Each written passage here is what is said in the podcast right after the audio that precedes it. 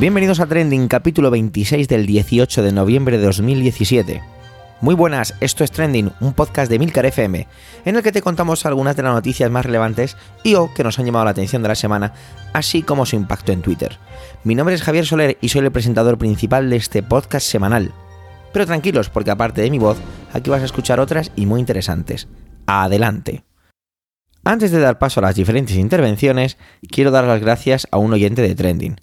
Se trata de Sergio R. Solís. Sergio nos ha dejado los comentarios de milcar.fm barra trending la recomendación de dos libros para todos aquellos que somos poseedores de Mac y queremos usar el DNI electrónico.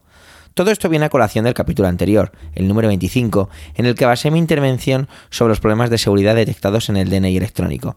Así que desde aquí, Sergio, muchísimas gracias. Vamos ya con la primera intervención de esta semana, que suele ser siempre de José Antonio. Esta vez nos va a hablar sobre una experiencia personal de hace poco, así que os dejo ya con él. Adelante, José Antonio.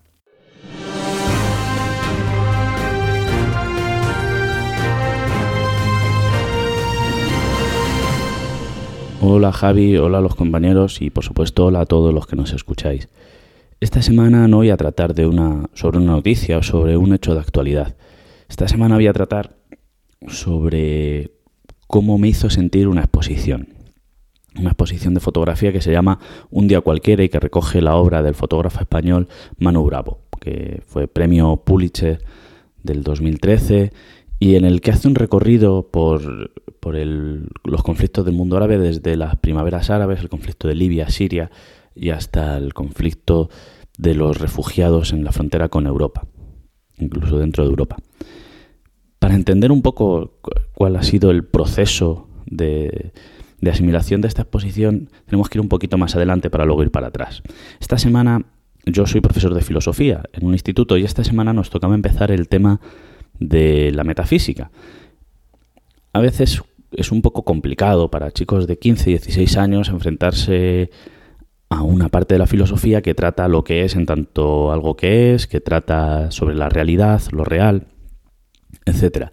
Entonces, hicimos una pequeña una actividad de introducción que consistía en intentar ver por qué tenía sentido estudiar esa disciplina. No para qué, no, no la utilidad que tenía, sino por qué, el sentido. Es una cosa diferente. Y entonces lo conectaba con en otra asignatura estamos estudiando, estamos haciendo un proyecto sobre los derechos humanos y ellos están muy, muy metidos, están muy indignados porque consideran, no se cumple ninguno, no puede ser. Y lo que les, y les decía, les hacía la pregunta de qué es un ser humano. ¿no? Estamos estudiando los derechos humanos, pero ¿qué es un ser humano? Les decía que era una pregunta muy importante, porque en realidad todos los conflictos se basan en la deshumanización del, del adversario. Los nazis, por ejemplo, ¿por qué, ¿cómo los nazis podían cometer ese tipo de atrocidades contra la humanidad? Pues porque les habían quitado el carácter de humanos. Ellos no veían a los judíos como humanos, habían convencido de que no eran humanos. Era lo, es la única manera que te permite eh, reaccionar así. El problema es que en el mundo en el que vivimos, un mundo, el mundo de la información, el mundo de las comunicaciones, donde tenemos tantísima información constantemente, hace que a veces nos sea muy difícil el, hecho de trabajar emocionalmente con toda esa información y que de alguna forma generemos una cierta pantalla. Esto es como cuando ocurre una tragedia a miles de kilómetros y los informativos, o cuando llega la información, siempre en algún momento sale, no se, no se conocen víctimas eh, españolas o hay tres españoles desaparecidos o alguna cuestión de estas. ¿No? Como si de alguna manera el hecho de que sean españoles le aumenta eh, la aumenta la tragedia o, no. En realidad es, digamos, es un proceso completamente normal, es un proceso psicológico completamente normal. Te, digamos, genera más empatía una persona que considera más cercana y demás. Y aparte, el hecho de, de tratar con, con esta tragedia te permite personalizarla un poco más. Pero como digo, nosotros, eh, de alguna manera, pero por otra parte, digamos, nosotros lo que estamos haciendo es deshumanizando a todas las víctimas de todas estas tragedias. Y lo que decía a los chicos, se, lo les comentaba esta exposición y, lo que hablábamos era que efectivamente lo, que, lo potente que tenía esta exposición era eh, informativamente, lo potente informativamente era que devolvía la humanidad a todas las víctimas de esos conflictos. Dejaban de ser árabes, dejaban de ser kurdos, dejaban de ser pastunes, que obviamente lo eran, pero digamos a nuestros ojos pasaban a ser personas. Manu Bravo es un fotógrafo que se acerca mucho a la información, que utiliza, eh, utiliza unos objetivos, no utiliza teleobjetivos, con lo cual le obliga a estar muy encima de la acción, a mostrar una imagen muy natural y, y eso hace que genere imágenes muy crudas, muy, muy difíciles, que, que interpelan al espectador de una forma muy dura. Y fundamentalmente la idea que, que yo tenía, según veía la exposición, era el hecho de la enorme tragedia que se estaba viviendo, la tragedia personal, la, lo que estaba suponiendo, el final, digamos, de la vida, lo difícil que iba a ser para esos niños que observaban el cuerpo semienterrado de un terrorista del ISIS, mientras otros soldados hacían una fotografía, cómo esos niños iban a ser capaces de rehacer su vida de una forma normal. Al final, lo que la sensación, sales con una sensación, con el corazón extremadamente encogido de la exposición, pero lo que hablábamos después era el valor periodístico que tenía esta exposición, el valor periodístico que tenía la obra de Manu Bravo, obviamente no es que se lo tenga que dar yo, pero el valor periodístico que tenía no en cuanto a la información que, nos, de la que nos proveía, sino la emoción de la que nos proveía. ¿no? Digamos, una información de una forma diferente, una información que no tratásemos con la cabeza, sino que tratásemos con las tripas. Y que de alguna manera, pues era una forma también de, de ser conscientes de, la enorme tragedia, de las enormes tragedias que hay en el mundo. Y ese es también un enorme valor del periodismo. Muchas gracias a todos.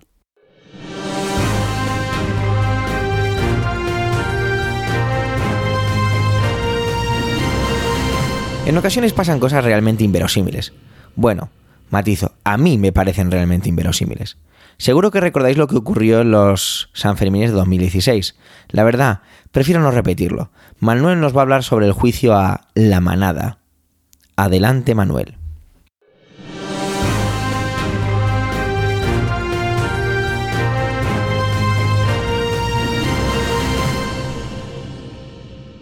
Hay ocasiones en las que a uno le entran ganas de gritar como Mafalda aquello de que pare este mundo, que yo me bajo. Ocasiones en las que uno duda del ser humano como supuesto ser inteligente e irracional. Ocasiones en las que el sentido común deja de ser el más común de los sentidos. Me cabría leer en prensa y redes estos días la mierda que se está echando sobre la chica que fue supuestamente violada, y entre comillas esto de supuestamente violada, con 18 años por cinco hombres en los Sanfermines de 2016. Me cabrea cómo la llamada manada tiene el lustre de una justicia torticera. Parto de una máxima del derecho, la que dice que toda persona es inocente hasta que se demuestre lo contrario. Me cuesta, en este caso, como en tantos otros, y a tenor de las pruebas que se han filtrado, aceptar que esto es así. No soy juez, ni quiero convertirme en ello, pero ante la posibilidad de volver a tiempos pasados donde todos eran culpables hasta que se demostraba lo contrario, prefiero la máxima actual. Ahora bien, eso no quita para que condene la forma de proceder que se está llevando a cabo en este tema. Para empezar, porque a pesar de la negativa de la Fiscalía y la acusación popular, la juez accedió a la petición de la defensa de estos cinco individuos para que si era necesario, la supuesta víctima contemplara los vídeos de la supuesta violación.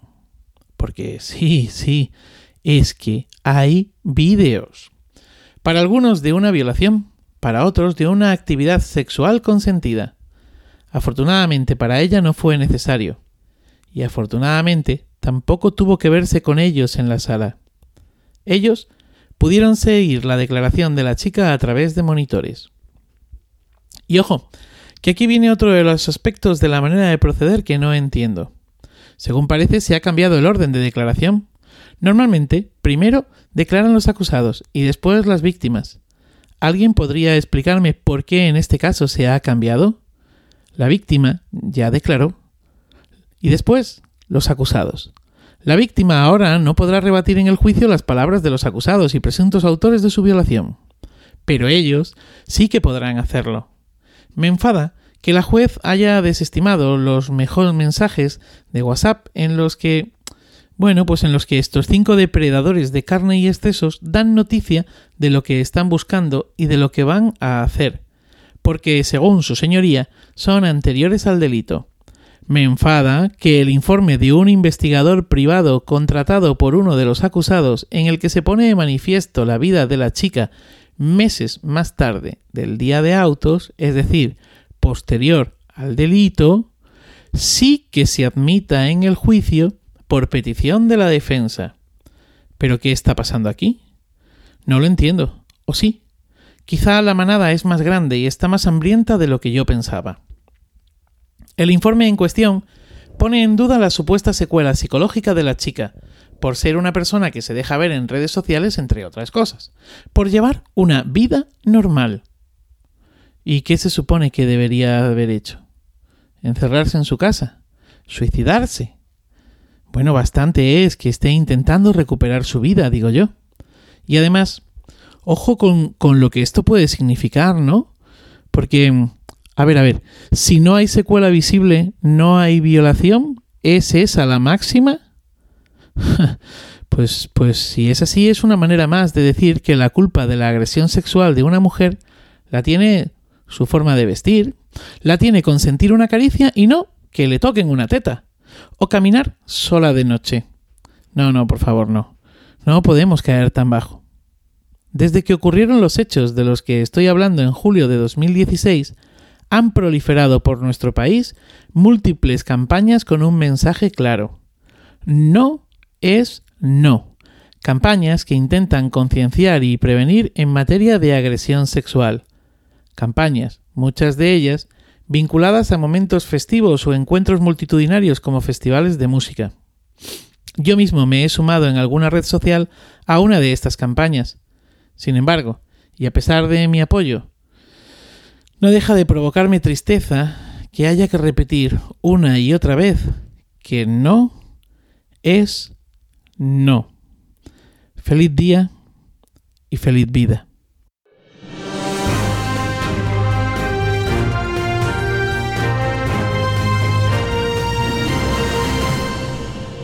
La semana pasada os recomendaba la escucha de un capítulo de Milcar FM sobre el aumento de 280 caracteres del límite para escribir un tweet. Pues bien, esta semana os voy a hablar yo también de Twitter.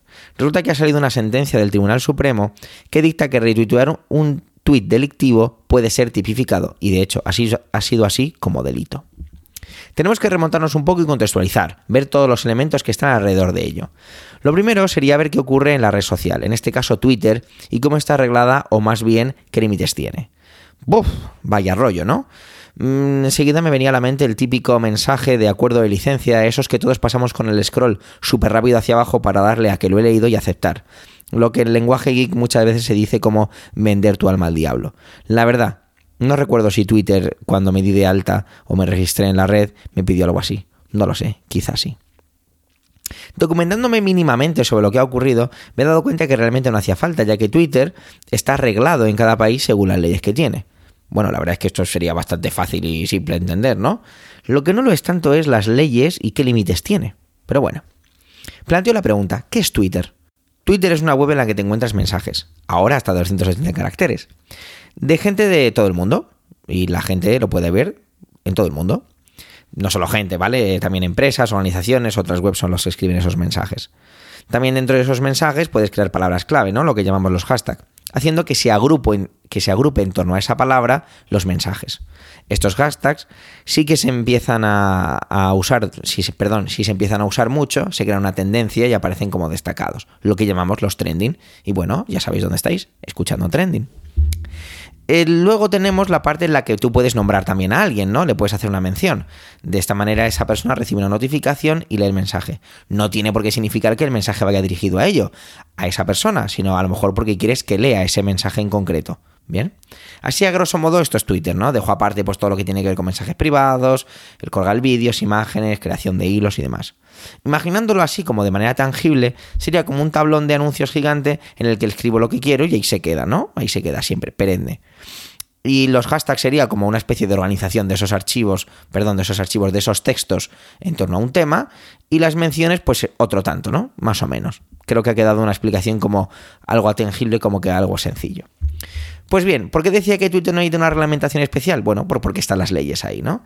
Es más, la frase correcta y que he buscado es que están bajo sometidas, perdón, bajo no, está sometida al ordenamiento jurídico. Por lo tanto, lo que debemos saber es qué delitos puedo cometer en la red, ¿no? Esto parece como de sentido común, pero no lo es tanto. Vivimos una época, y sobre todo en Twitter, eh, como que está todo como muy irascible, muy hipersensible. Las interpretaciones, las contestaciones que nos damos. No sé, Twitter la verdad es que se ha convertido en un campo de batalla que, que me está produciendo ligero rechazo y de hecho me está haciendo alejarme de la red siempre digo que solo tengo una vida y me apetece vivirla lo más feliz posible. Y es que es todo como muy, todo como muy duro, como muy oscuro. Y no sé. Entonces es un poco, es un poco eh, desagradable incluso. La palabra esta quizás sea demasiado grande, pero es como lo, como lo vivo yo.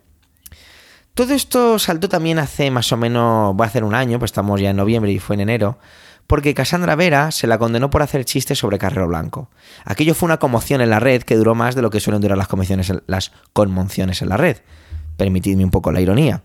No pretendo ironizar con la sentencia, sino con el hecho de qué o de qué manera tienen impacto las cosas en la red. No sé muy bien qué opinar. Lo que pasa que sí que me da la impresión o tengo la sensación de que las leyes a veces o este tipo de cosas como que van dirigidas siempre a un cierto tipo de personas y sobre un cierto tipo de temas. No lo sé. Ahí tenéis el ejemplo anterior en el que Manuel os, contaba sobre los Sanfermines de 2016, el caso de la chica violada. ¿Cómo ha sido todo tratado esto en la red? No sé, es que, ya digo, parece que siempre va localizado hacia algún tipo de cosas. La justicia debería, o quiero creer que es igual para todos, pero que sea eso, para todos. ¿No? También se denunció a César Strawberry del grupo DEFCON 2 sobre un tuit en el que decía lo siguiente: El fascismo sin complejos de Aguirre me hace añorar hasta a los grapo. Los cargos eran los siguientes: delito continuado de enaltecimiento del terrorismo y humillación a las víctimas. Los Grapo era un grupo terrorista. Os decía que el Twitter estaba bajo el ordenamiento jurídico, pero no os he dicho cuáles son los delitos que tú podrías llegar a cometer. Pues bien, se trata de amenazar, calumniar, injuriar, todo lo anterior frente a las instituciones del Estado y delitos relacionados con los derechos fundamentales y libertades públicas. Se trata de los artículos 169, 205, 206, 207, 208, 504 y 510 del Código Penal. Vuelvo al anterior, ¿vale? Genial que exista la ley, ¿no? Y que esté el ordenamiento. Se trata de proteger a la sociedad y que la sociedad se sienta protegida, pero que sea para todos. Lo he dicho ya anteriormente, pero insisto en ello. Recuerdo un caso de esos que te llaman la atención. Lo voy a detallar al estilo telegráfico, ¿vale? A. Luis Pineda difama a B. Rubén Sánchez. C. El juez dictamina que A tiene que retuitear durante un mes entero, todos los días, su sentencia en Twitter. Fue toda una sentencia que igual causó mucho impacto en la red. Pues bien, esta semana el Tribunal Supremo advierte, y utilizo la palabra advierte porque así aparece en su página web, que retuitear mensajes de enaltecimiento del terrorismo también puede ser un delito. Esto viene de unos retweets sobre enaltecimiento de ETA. El acusado basaba su defensa en que era material no creado por él, sino ya existente. Esto ya me parece muy complejo. Y si hay alguien especializado en la sala, que levante la mano y que por favor nos aclare esto un poco y así los oyentes de, de Trending nos enteraremos más. Porque ahora mismo tengo algo de miedo, ya que durante mi intervención, que ya está acabando, he leído un tuit por el que una persona fue acusada. ¿He cometido un delito? Espero que no. Espero que vosotros tampoco cometáis delitos. Y sobre todo espero que la justicia siempre sea igual para todos y de todos. Hemos llegado al final de este vigésimo sexto capítulo de Trending. Gracias por el tiempo que habéis dedicado a escucharnos. Tenéis los medios de contacto y toda la información y enlaces de este episodio en emilcar.fm barra trending, donde también podéis encontrar los demás podcasts de la red. ¿Te gusta Trending? Pues recomiéndaselo a la gente que tienes a tu alrededor, amigos, familiares, vecinos. Crear debates en torno al altavoz o si compartéis a través de los auriculares. Y así nos ayudáis a crecer más dejándonos un comentario, algunas estrellitas en iTunes y demás. Un saludo y hasta la semana que viene.